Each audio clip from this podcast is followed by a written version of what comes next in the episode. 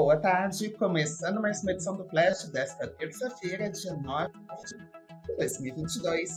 Sejam todos muito bem-vindos. Chegou a hora de vocês ficarem por dentro das principais notícias do dia. O destaque de hoje fica por conta do IPCA de julho, que registrou a maior deflação nos últimos 42 anos.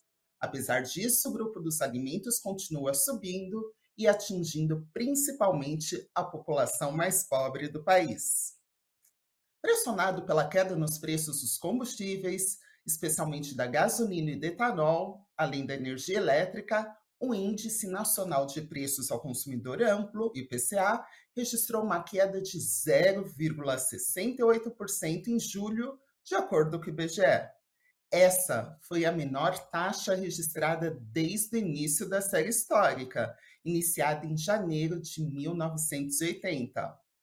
Apesar da queda agora no mês de julho, no ano a inflação acumulada é de 4,77% e nos últimos 12 meses de 10,07%. Lembrando que essa foi a primeira deflação mensal desde maio de 2020, quando a queda foi de 0,38%. Abre aspas. A Petrobras, no dia 20 de julho, anunciou uma redução de 20 centavos no preço médio do combustível vendido para as distribuidoras. Além disso, nós tivemos também a, ler, a Lei Complementar 194-22, sancionada no final de julho, que reduziu o ICMS sobre combustíveis, energia elétrica e comunicações. Essa redução afetou não só o grupo de transportes, mas também de habitação, por conta da energia elétrica. Foram esses dois grupos os únicos com variação negativa do índice que puxaram o resultado para baixo, fecha aspas, explicou o gerente da pesquisa do IBGE, Pedro Kislanov. E mesmo com a indicação de que o pior já passou para a inflação, o Banco Central elevou na semana passada a taxa Selic em meio ponto percentual. E está atualmente em 13,75%. Por outro lado, a maior alta no mês veio do setor da alimentação e bebidas, como dissemos anteriormente, que teve um forte peso aí no bolso do consumidor, impactando especialmente os mais pobres, né? O índice subiu 1,30% em julho contra 0,80% no mês de junho, e a alta da alimentação no domicílio acelerou de 0,63% em junho para 1,47% em julho. E o maior impacto positivo no índice do mês veio do preço do leite longa-vida, que subiu mais de 25% no período.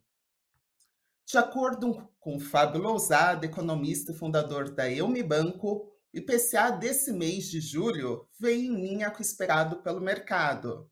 Abre aspas, isso ocorre devido às medidas do governo de redução do ICMS por conta da medida do governo que determina que combustíveis, gás natural, energia elétrica, comunicações e transporte coletivo passam a ser classificados como essenciais e indispensáveis proibindo estados de cobrarem taxa superior à alíquota geral de ICMS, que varia de 17% a 18%, dependendo da localidade, fecha aspas.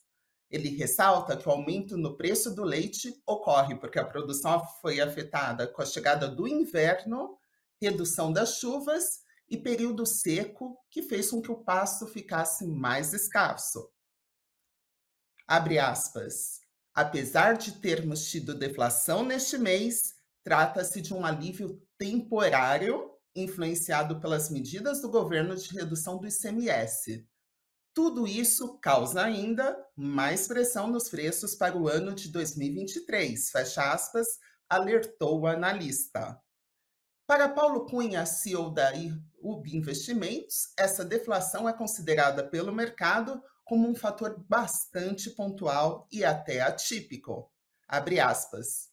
Quando a gente olha historicamente no Brasil, existem raros meses com deflação, geralmente a cada dois anos apenas. Então, o mercado está entendendo isso como uma coisa bastante momentânea e até, de certa forma, eleitoreira. Depois, a inflação deve voltar, não ao nível que estava, mas a um ritmo mais normal, fecha aspas, justificou o especialista.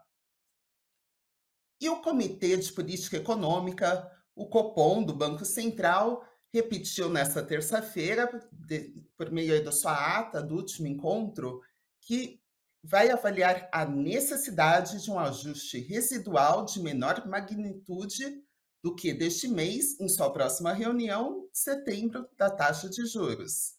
Na semana passada, o Copom elevou a Selic em meio ponto percentual, passando de 13,25% para 13,75% ao ano. Segundo a sinalização do BC, a Selic poderia ser mantida no mesmo patamar, 13,75%, ou subir a 14% no encontro do mês que vem. Vamos aguardar para ver o que acontece aí com o mercado. Falando de negócios, o BTG Pactual divulgou hoje um lucro líquido e receita recordes para um único trimestre, após um desempenho forte em suas unidades de negócios baseadas em comissões. O lucro líquido do BTG no segundo trimestre deste ano atingiu 2 bilhões de reais, um aumento de 23,2%. Isso comparado ao mesmo período do ano anterior, enquanto a receita total aumentou 19,7% para 4,5 bilhões de reais. Apesar do que o banco chamou de mercados internacionais voláteis e um cenário macroeconômico local mais desafiador. A unidade apresentou um crescimento de receita frente ao primeiro trimestre, impulsionado por uma maior contribuições de fusões e aquisições, nas quais o BTG atua como assessor financeiro. Abre aspas. À medida que continuamos ganhando espaço no segmento de varejo de alta renda e mantemos nossa posição de liderança no atacado, nosso fluxo de receitas se torna cada vez mais consistente e diversificado. Fecha aspas, afirmou o banco no relatório de resultados. E apesar dos bons números, as ações do banco caíam cerca de 2% por volta do meio-dia 20 e eram negociadas a R$ 24,36 cada uma. E a Caixa Econômica Federal começou a pagar hoje a parcela de agosto do Auxílio Brasil e do Auxílio Gás. Recebem hoje os beneficiários do NIS com final 1. Lembrando que essa é primeira parcela com valor mínimo de 600 reais e que vai vigorar até o mês de dezembro, após a promulgação de uma emenda constitucional pelo Congresso Nacional. A emenda também liberou a inclusão de 2,2 milhões de famílias no Auxílio Brasil. E com isso, o total de beneficiários atendidos pelo programa sobe para mais de 20 milhões a partir deste mês. E o Nubank anunciou nesta terça a saída da cantora Anitta do conselho de administração da companhia. Ela passa agora a ocupar a posição de embaixadora global da empresa. Isso como parte de uma nova etapa de marketing do banco digital. Segundo o Nubank, em razão do forte crescimento de sua agenda como popstar global, Anitta pediu para não renovar sua participação no conselho.